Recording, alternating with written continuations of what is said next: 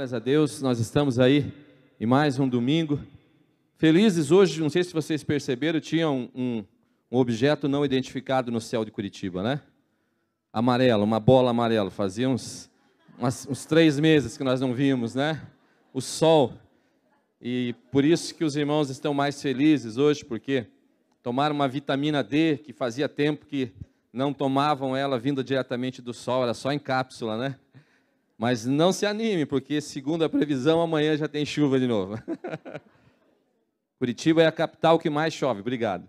Curitiba é a capital que mais chove no Brasil. E mas glórias a Deus. Eu quero ministrar uma palavra aqui para vocês, mas antes eu quero dizer que eu estou feliz porque nós ficamos felizes quando nós convidamos alguém, a pessoa vem, né? Hoje eu convidei meu primo querido, está ali, ó, fica de pé, as pessoas acho que conhecem ele, do Balanço Geral da Record, o Jason Goulart. Olha, depois você pode dar um abraço nele no final, mas só para aqueles que assistem a Record. Quem assiste a RPC, não. né? Você ajuda ele aí, espalha para ele chegar em primeiro lugar, né, Jasson? Fiquei feliz. O Jasson é um primo querido, assim, nós somos muito próximos, crescemos muito junto. O Jasson é filho da tia Lourdes, já falei da tia Lourdes aqui em outras mensagens, né? Ele é o filho mais velho da tia Lourdes. E a tia Lourdes é uma pessoa que tem uma, uh, uma importância muito grande na minha vida, na minha fé. Então, Jácio é o filho mais velho dela. E alguns já conhecem a tia Lourdes, porque eu já falei dela aqui algumas vezes que eu preguei, né? E fiquei feliz que ele está aqui hoje. Deus te abençoe, Jácio. Nós vamos ministrar uma palavra é, cujo texto está no Salmo 23, um salmo conhecido. Eu quero que você abra a sua Bíblia lá. Salmo 23, nós vamos ler do verso 1 ao verso 3, essa mensagem tem por título O Meu Pastor. Salmo 23, do verso 1 ao verso 3, diz assim: O Senhor é o meu pastor, e nada me faltará. Deitar-me faz em verdes pastos, guia-me mansamente às águas tranquilas. Refrigera a minha alma, guia-me pelas veredas da justiça, por amor do seu nome. Ainda que eu andasse pelo vale da sombra da morte, não temeria mal algum, porque tu estás comigo, a tua vara e o teu cajado me consolam. Amém? Na última vez que eu preguei no mês passado, eu trouxe uma mensagem, eu preguei aqui é, ainda no mês de setembro, é, uma mensagem cujo título era Como Deus te vê. Né? Quantos lembram dessa mensagem? Como Deus te vê. Né? A, a, a, a mensagem tinha por objetivo uma reflexão, nós viéssemos a refletir a respeito de muitas vezes o descompasso que há entre a forma como nós nos vemos e a forma como Deus nos vê. Porque muitas vezes nós nos enxergamos diferente do que Deus nos enxerga. Então, naquela ocasião, eu queria levar você a refletir sobre a forma como Deus nos vê. Hoje eu quero caminhar com uma outra mensagem, mas que tem um, um, um objetivo similar. Ao invés de olharmos como Deus nos vê, eu quero você fazer, fazer você refletir através do Salmo 23 como você vê Deus. Quem é Deus para você? Se daquela vez a, a ideia era que você refletisse quem é você para Deus, hoje eu quero fazer você pensar e refletir através da experiência do salmista Davi, através daquilo que ele escreveu, quem é Deus para você? Como você vê Deus? Se eu fizesse essa pergunta para você, se eu te perguntasse isso no particular, no individual, como você vê Deus? Quem é Deus para você? Qual seria a sua resposta? Quem é Deus para você? Como você enxerga Deus? A tua experiência de vida, tudo aquilo que você viveu até hoje, os teus relacionamentos com Deus, o tempo que você passa com Deus, a tua intimidade com Deus, os momentos bons da sua vida, os momentos não tão bons da sua vida, os momentos alegres, os momentos tristes, mas enfim, toda a tua história até aqui. Como você pode definir quem é Deus para você? Como você enxerga Deus diante dessa vida, diante dessa experiência, diante de tudo que você já viveu? Se você tivesse que me responder essa pergunta agora, quem é Deus para você? Qual seria a sua resposta? Se perguntássemos isso para os personagens bíblicos, outras pessoas, se perguntássemos, se encontrássemos essas pessoas da Bíblia e perguntássemos como você vê Deus, qual seria a resposta? Talvez se perguntássemos a Abraão, a resposta seria: Deus é o que promete e cumpre. Porque eu era um homem que não podia ter filho, ele me fez uma promessa, e ainda quando velho, com quase 100 anos, eu carreguei uma criança nas mãos. Se perguntássemos a Jacó, quem é Deus para você, Jacó, como você vê Deus? Talvez Jacó dissesse: Deus é aquele que muda o nome, mas não apenas muda o nome, ele muda uma história. Se perguntássemos para José: Quem é Deus para você, José? Como você vê Deus, José? Talvez José dissesse: Aquele que me tirou de um lugar de desonra e me colocou num lugar de honra. Quem é Deus para você, Moisés? Como você vê Deus? Moisés diria: Ah, Deus é o meu amigo, com quem eu falo face a face. Com quem eu falo face a face. Quem é Deus para você? Como você vê Deus? O Salmo 23 talvez seja uma resposta de Davi a esta pergunta. Talvez se encontrássemos Davi, se tivéssemos a oportunidade de estar com ele e perguntássemos: Davi, você que é um personagem tão importante, você que é uma pessoa tão conhecida, você que é uma pessoa cujos salmos são lidos, são falados, são recitados. Você que é uma pessoa cuja história é contada, recontada. Você que é uma pessoa que tem momentos magníficos. Quem é Deus para você, Davi? Talvez a resposta de Davi fosse um sonoro: O Senhor é o meu pastor. A experiência que nós temos com Deus, a experiência que nós desenvolvemos com Deus, a experiência do nosso dia a dia com Deus, ela vai dizer, ela vai refletir na imagem que nós temos de Deus, quem é Deus para você e como você vê Deus. Para algumas pessoas, Deus é um ser distante, que está lá longe, que está lá no céu, que às vezes nem contato muito com a terra não tem. Quem é Deus para você? Como você vê Deus? O Salmo 23 é talvez o salmo mais conhecido de toda a Bíblia Sagrada. Junto com o Salmo 91, ele está na casa das pessoas. Você entra na casa de alguém, sempre tem um quadro, né? Ou tem lá o Salmo 23, ou tem uma Bíblia aberta no Salmo 23, ou tem lá o Salmo 91, tem uma Bíblia aberta no Salmo 91.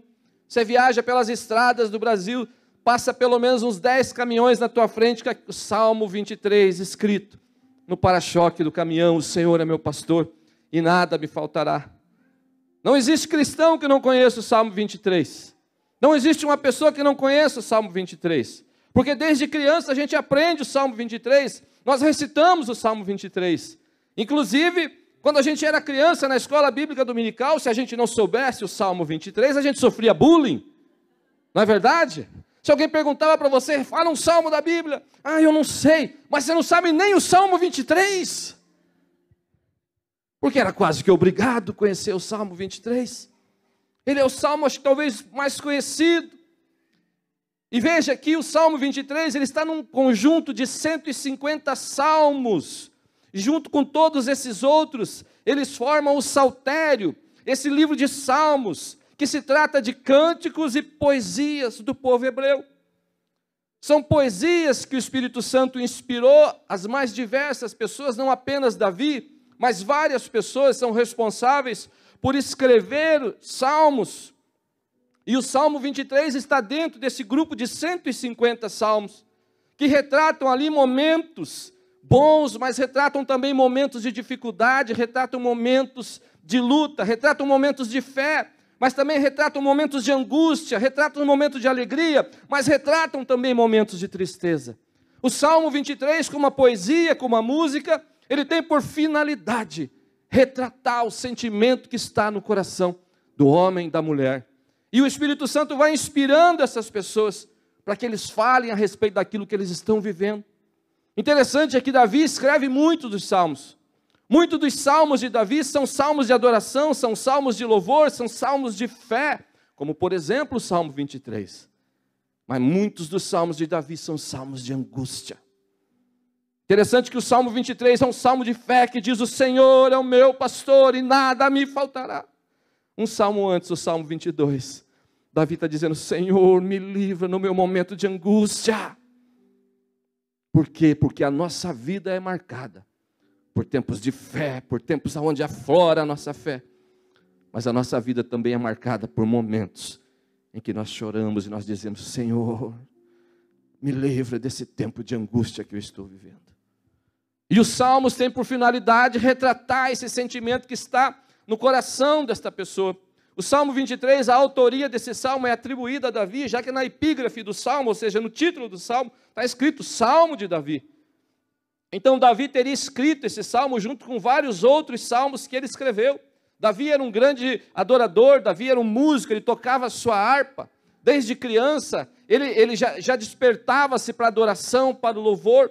Diz o texto bíblico que ainda criança, ainda um jovem, um adolescente talvez, o rei Saul leva Davi para que Davi possa tocar a sua harpa e Davi possa ali entoar os seus salmos, e isso traria, trazia calma no coração do rei Saul. Porque a Bíblia diz que Saul estava atormentado por um espírito maligno, mas quando Davi recitava os seus salmos, quando ele tocava a sua harpa, havia ali calma no coração. A alma de Saul, ela era refrigerada, como diz o próprio Salmo 23, no momento em que Davi adorava o Senhor. Então Davi era um músico, ele era um poeta. Ele foi responsável por introduzir a música no culto dos hebreus. O culto dos hebreus que Moisés começa lá no deserto, ele não tinha música, só depois, lá na frente, Davi é responsável por introduzir a música. Os salmos não são escritos de relatos, não são escritos de doutrina, de profecias, ainda que hajam relatos, ainda que hajam profecias, e ainda que você possa tirar alguma doutrina, mas são poesias que retratam a alma, que retratam um momento daquelas pessoas e da sua relação com Deus. E através do Salmo 23, nós podemos aprender algumas coisas, eu quero levar você a refletir sobre isso nessa noite. Quem é Deus para você? Como você enxerga Deus? A primeira coisa que eu quero que você pare para pensar é que, para Davi, Deus é o seu pastor que supre as suas necessidades. Davi começa esse salmo dizendo: O Senhor é o meu pastor e nada me faltará. A palavra Senhor, ela está toda em letra maiúscula. Quando você olha para a Bíblia Sagrada e você encontra a palavra Senhor grafada toda em letra maiúscula, significa que a tradução do seu original hebraico, a palavra da onde ele tirou Senhor, é a palavra Iavé. Na verdade, é o tetragrama que era impronunciável pelos hebreus. Havia por parte dos hebreus um temor muito grande de usar esse tetragrama, de usar aquilo que foi transliterado para nós como Yahvé e depois transliterado como Jeová. Os hebreus não usavam isso, usavam isso com muito cuidado, usavam isso com, com, com, com muita sabedoria, usavam isso com muito temor, porque para eles o nome do Senhor não poderia ser tomado em vão. Então, quando Davi usa isso, Davi está fazendo questão de deixar claro que aquele Deus todo-poderoso, aquele que é o Criador dos céus e da terra, aquele Deus cujo não podia nem se pronunciar o nome, aquele Deus que libertou os, os, os hebreus do Egito, aquele Deus que fez milagre, que abriu o mar vermelho, aquele Deus que ele adorava, Davi está dizendo: Ele é o meu pastor. E talvez o que Davi está querendo nos ensinar é que esse Deus que parece tão distante, porque o nome dele alguns não querem nem falar, dentro do tempo de Davi, esse Deus é o meu pastor, ele está comigo, ele cuida de mim, ele cuida das minhas necessidades, ele cuida daquilo que eu preciso. Talvez o que Davi está tentando deixar para nós é que Deus se preocupa conosco mais até do que nós imaginamos. Porque para muitas pessoas, as suas experiências muitas vezes fazem enxergar um Deus distante. Quantas são as pessoas que não conseguem enxergar Deus como Pai, né, pastor? Porque tiveram problema com o Pai. E às vezes tem dificuldade de enxergar Deus como Pai. Quantas são as pessoas que sofreram muito em sua vida, em sua história, e às vezes esse sofrimento todo que a pessoa experimentou faz com que ela imagine um Deus afastado, um Deus distante, um Deus que não se preocupa, um Deus que não desce lá do seu lugar para cuidar dos detalhes de uma vida de um homem, de uma mulher comum aqui dos nossos dias. Muitas pessoas se perguntado sobre Deus, falariam que Deus, eu, eu não conheço a Deus. Deus está no céu, eu não sei quem é Deus. Então Davi faz questão de usar um tetragrama que não era usado, de usar uma palavra que não era, que não era usada costumeiramente, para falar: olha, eu não estou falando de um anjo, não estou falando de um, um, um, líder angelical, mas eu estou falando do Deus, o Deus de Jacó, o Deus de Abraão, o Deus de Isaac. Esse Deus é o meu pastor. É isso que ele está dizendo: o Senhor é o meu pastor e nada me faltará. Para a gente entender o significado disso, é importante entender a cultura do pastoreio no Oriente no tempo de Davi. Israel, as terras de Israel, as terras do Oriente, são terras que não são muitas, é, é, não são muito propícias para o pasto. São terras que ou ora é deserto, ou ora são rochas. Então são terras que você não pode, por exemplo, ter a cultura de gado, vaca, boi, que são animais grandes, que exigem uma grande quantidade de alimento, né, de pasto. Então lá, o que é muito comum é a cultura de se pastorear ovelhas, cabras, que são animais menores, mas que também produz leite, que também produz carne. Então é muito comum até nos dias de hoje, quando você anda pelas terras de Israel, você encontrar as caravanas de beduíno com a, a, as suas ovelhas muitas vezes atravessando ruas. E o trabalho do pastor é um trabalho de acordar muito cedo, quatro e meia, cinco horas da manhã, ainda quando o sol não nasceu. O pastor já se levanta, ele já reúne as ovelhas do aprisco, ele já reúne aquele grupo de ovelhas e ele sai por aqueles caminhos para que o pastor possa encontrar um lugar de pastos verdes, para que as suas ovelhas possam se alimentar. Então, todos os dias, esse ritual acontece. Cedo o pastor ajunta suas ovelhas e ele vai com o seu cajado na frente e ele vai guiando essas ovelhas até os pastos verdes. Interessante que Davi usa uma figura de linguagem que era da sua própria experiência. Porque o texto bíblico, quando fala de Davi, diz que Davi, antes de ser o rei de Israel, Davi era um pastor de ovelhas. Davi cuidava das ovelhas do seu pai. Inclusive no dia que Saul vai até, ou melhor, o dia que Samuel vai até a casa de Jessé, e Samuel vai escolher ali um rei, porque Deus já falou, o rei sairá da casa de Jessé. A Bíblia diz que Jessé traz todos os seus filhos ali, e eram muitos filhos. E tinha um que não estava ali, que era o mais novo, que era aquela pessoa que talvez na ordem das coisas não tivesse muita importância, porque naquela cultura, quanto mais velho, quanto mais próximo do primogênito, o primogênito era aquele que tinha grande importância, e conforme seguia a importância, era do primogênito para trás. Davi, então, era o último filho numa casa de muitos filhos, não tinha importância nenhuma. Quando Samuel vai ungir um rei, ele vai até a casa de Jessé, porque Deus assim falou da casa de Jessé, eu vou levantar um rei. E Samuel então chega diante de Jessé, fala: Jessé, eu vim aqui hoje para ungir um rei, porque Deus falou que daqui sairá um rei desta casa. Jessé então logo entende que é seu filho primogênito e apresenta ali diante do profeta os seus filhos, traz todos os seus filhos, mas apresenta o primogênito. E Samuel vai lá, colocar a mão sobre o primogênito, vai ungir o primogênito, diz o texto bíblico. E Deus fala com ele: Não, Samuel, não é esse. Aquilo já causou um espanto. Não é o primogênito, mas talvez seja o próximo. E assim vai, e assim vai, e assim vai. E cada vez que Samuel vai colocar a mão para ungir um rei daquela casa, Deus fala: não é esse, não é esse. E aí Samuel diz para Jessé: Jessé, mas acabaram todos os teus filhos, você não tem mais nenhum filho, porque você já me apresentou todos aqui, e Deus disse que não. E Jessé lembra: ah, não, eu tenho mais um filho. Ele não era nem importante que o pai nem lembrava do filho. E diz o texto bíblico que Davi estava onde? Estava pastoreando as ovelhas do seu pai. Davi tinha cheiro de ovelha. Davi cheirava ovelha. Presta atenção que eu vou te dizer, que Davi tem cheiro de ovelha. Assim como Deus tem cheiro de ovelha. Assim como Deus tem cheiro de ovelha, talvez para você Deus é distante. Talvez para você Deus está lá em cima, talvez para você Deus não se importa com, com você, Deus não se importa com aquilo que você precisa. Talvez para você a, a, a, imagem que você tem de Deus é de um Deus que está afastado, mas eu quero dizer para você que Davi está dizendo que Deus é um pastor, e o pastor ele cheira a ovelha, porque ele pega a ovelha, porque ele segura a ovelha, porque ele cuida da ovelha. Interessante que depois Deus fala para Davi através do profeta Davi: Eu te tirei por detrás, de detrás das malhadas.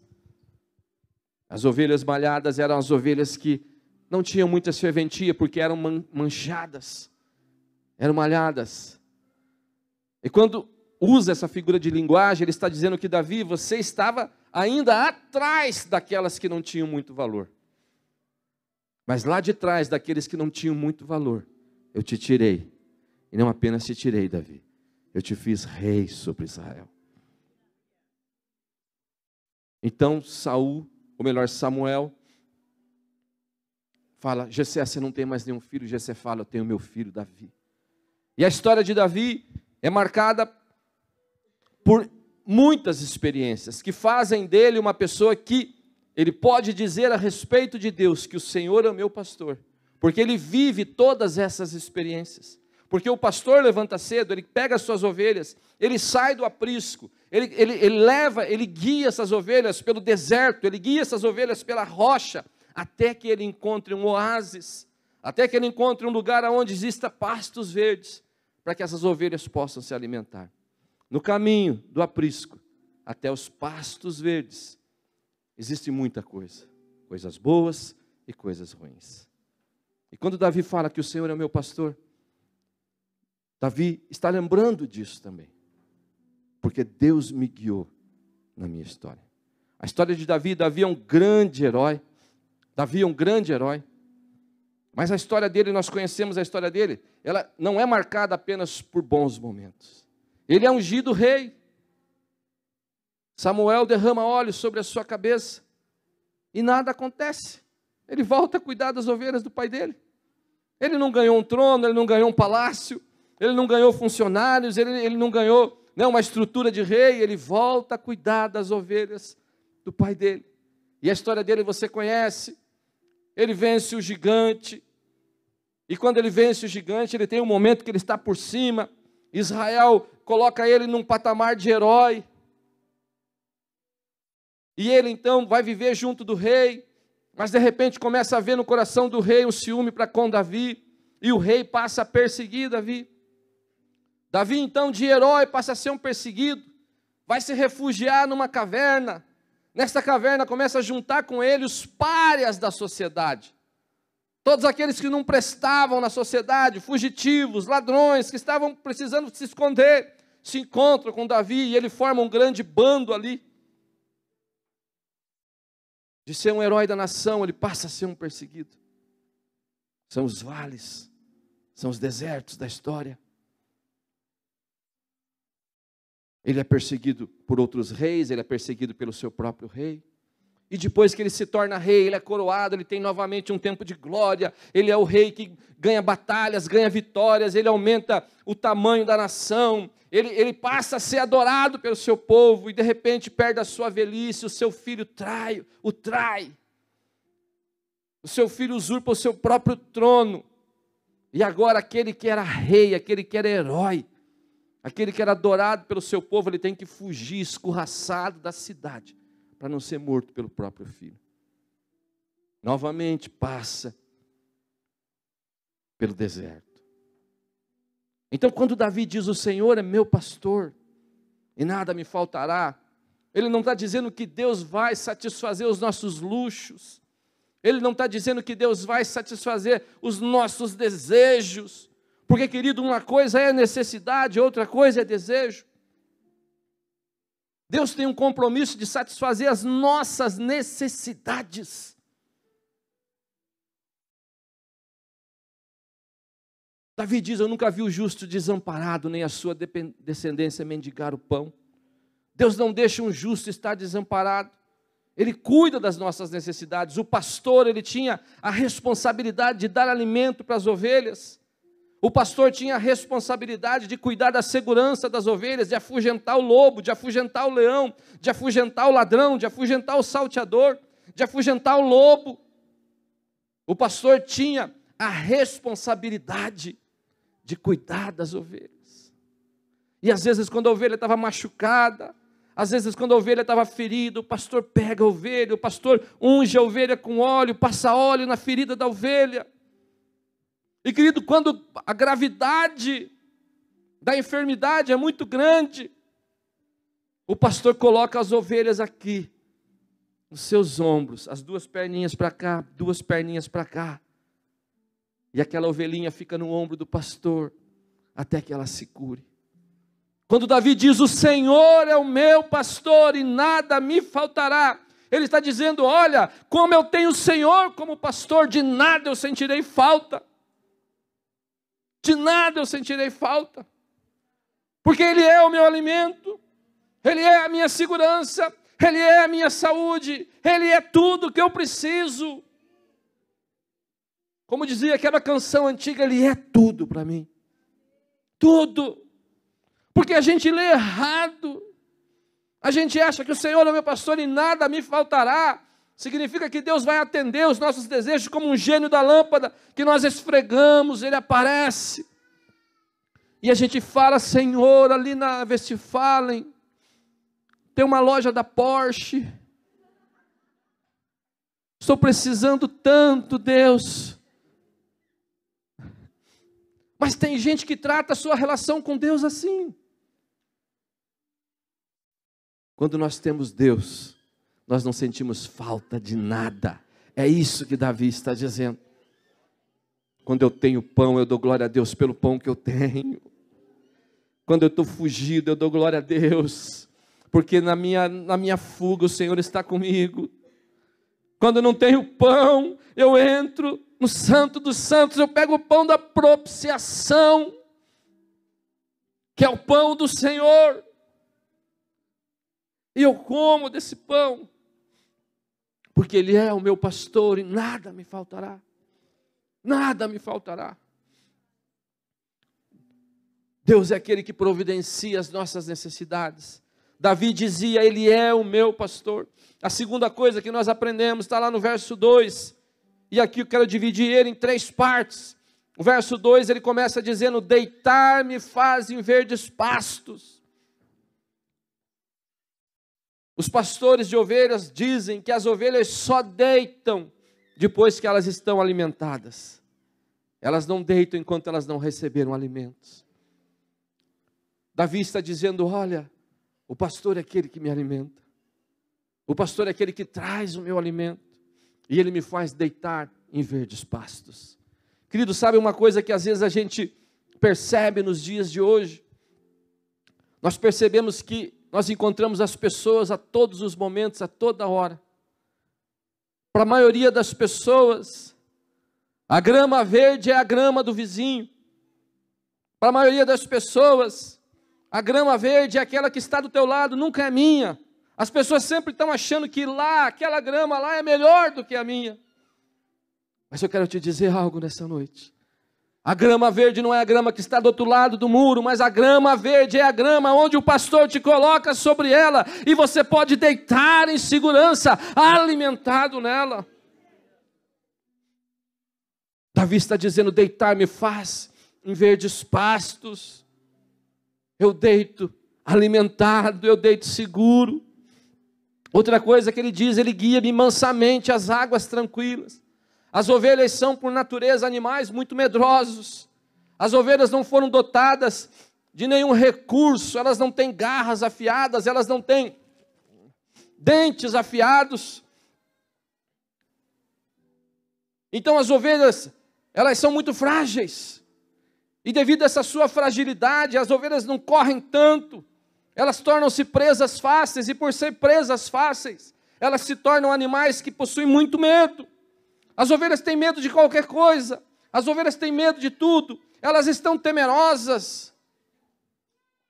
E interessante é que as ovelhas têm medo, inclusive, das águas turbulentas. Então, quando o pastor precisa dar de beber a uma ovelha, ele precisa achar águas calmas, águas calmas, águas tranquilas.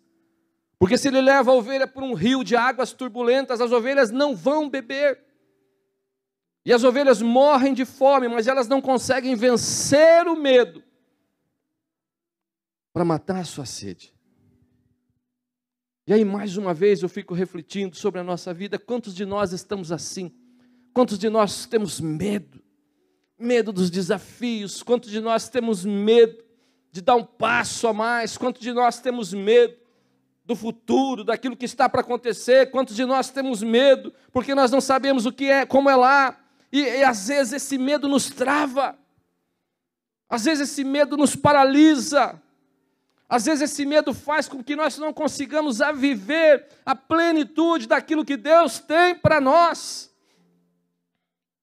Mas deixa eu te dizer algo, querido. Deus conhece os teus medos, Deus conhece o teu coração, Deus conhece os temores, aquilo que passa, aquilo que vem na sua mente, aquilo que muitas vezes segura e prende você. Deus conhece tanto, tanto, que Ele vai te levar para um lugar de águas calmas de águas tranquilas. O pastor nos leva para um lugar de águas tranquilas. No lugar de águas tranquilas, nós podemos beber e nós podemos saciar a nossa sede. Por fim, ele refrigera a minha alma, ainda no verso 2. Ele refrigera a minha alma. O termo refrigera no seu original tem o sentido de renova, de restaura de voltar a um estado anterior. Queridos, as ovelhas nessa caminhada em sair do aprisco, até chegar nesses lugares de pastos verdejantes, chegar nesses oásis, as ovelhas passam por deserto, passam por terrenos rochosos, passam por momentos de angústia, e isso vai gerando medo no coração desses animais, vai gerando angústia, a alma desses animais fica perturbada, o coração está ali com um batimento cardíaco elevado, elas estão temerosas, a alma delas saiu de um estado de tranquilidade, de um estado de paz, para um estado de preocupação, para um estado de angústia, para um estado de incerteza. Mas Davi diz: Olha, ele refrigera minha alma, ele acalma minha alma, ele acalma minha alma. Quantos de nós vivemos tempos de almas angustiadas, de almas abatidas, de alma perturbada. Quanto de nós vivemos isso? As dificuldades, os desafios, os problemas, as lutas que você tem diariamente, a incerteza de como será o dia de amanhã, a incerteza de dar um novo passo, a incerteza de o que é que vai acontecer, a caminhada em si, entre o aprisco e entre o oásis, traz preocupação no nosso coração. E nós vivemos um tempo de grande perturbação na alma. O mal deste tempo é a alma perturbada.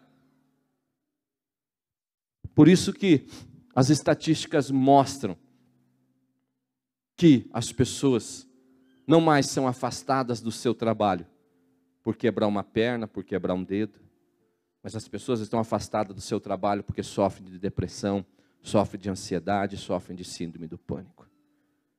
Isso é alma perturbada, alma angustiada. E Davi sabia dos tempos de angústia. Davi sabia as experiências que Davi viveu. Ele também teve experiências como eu tenho, como você tem. Experiências que angustiam a nossa alma. Porque, querido, deixa eu dizer algo para você: o desafio da vida, a jornada da vida, muitas vezes angustia o nosso coração. Sim ou não? Será que é só o meu? Muitas vezes nós já levantamos cedo, nós já acordamos cedo com o coração angustiado. Meu Deus, o que será desse dia? Parece que a gente mata, antigamente a gente tinha que matar um leão por dia, agora a gente já está matando um leão, rinoceronte, elefante. E se tivesse dinossauro, estava saindo no tapa com o dinossauro também. E a alma vai ficando angustiada, a alma vai ficando perturbada. Mas Davi, no Salmo 42, põe para mim lá, Salmo 42. Salmo 42, verso 5. Ele fala dele mesmo, ele fala para ele mesmo, ele diz: Olha, porque está batida, ó minha alma, E por que te perturbas em mim? Minha alma espera em Deus, espera em Deus, pois ainda louvarei pela salvação da sua face. Porque está batida a minha alma. Porque está batida a minha alma. Espera em Deus. Espera em Deus. Espera em Deus. Será que você não entrou aqui nessa noite com a sua alma angustiada? Será que você não entrou aqui nessa noite com a sua alma perturbada? Será que você não entrou aqui nessa noite com a sua alma fervendo, né? Igual o radiador de tempra, né? Quem teve um tempra sabe do que eu estou falando. É só subir a serra ali e aquilo explodia, né? Tem gente que está assim, com a alma fervendo, com a alma fervilhando, com a alma borbulhando, angustiado com as preocupações. Meu Deus, o que será agora? Tem uma eleição. Vote direito, escolha o melhor candidato e você sabe o que você deve fazer. Mas, querido, independente do que vai acontecer, o Senhor é o meu pastor e nada me faltará. Ai, pastor, mas tem uma guerra, a Rússia vai invadir e vai ter uma guerra nuclear. Eu não sei se vai ter uma guerra nuclear, mas mesmo que tenha uma guerra nuclear, o Senhor é o meu pastor e nada me faltará. O Senhor é o meu pastor. Por isso a nossa alma tem que estar refrigerada. Ele diz: Olha, o meu pastor, ele refrigera a minha alma. Ele acalma a minha alma. Sabe aquele dia que você chega em casa às seis horas da tarde, um trabalho estressante, uma luta, uma dificuldade. Tem um colega de trabalho que, se você não fosse crente, você já tinha dado duas cadeiradas nele. Sabe o que você tem que fazer? Você tem que dobrar o teu joelho e dizer: Senhor, tu que és o meu pastor, refrigera a minha alma, refrigera a minha alma, refrigera a minha alma. Refrigera minha alma, o Senhor refrigera minha alma. Tinha aquela canção que era assim, né? Faz um ré. Hum, Por que te abates, ó minha alma, e te comoves, perdendo a calma? Não tenhas medo, em Deus espera, porque bem cedo Jesus virá. Acalma tua alma, acalma o teu coração. Deixa que esse pastor acalme teu coração. E para acabar, para que eu termine no tempo de novo e a Tati me paga o café que ela não pagou nem da semana passada. Verso 3, ele termina dizendo: Ainda que eu andasse pelo vale da sombra da morte, não temeria mal algum, porque tu estás comigo, a tua vara e o teu cajado me consola. Queridos, a jornada ela não é marcada apenas por pastos verdejantes, a jornada não é marcada apenas por, por águas mansas, mas a nossa jornada é marcada também muitas vezes pelo vale da sombra da morte.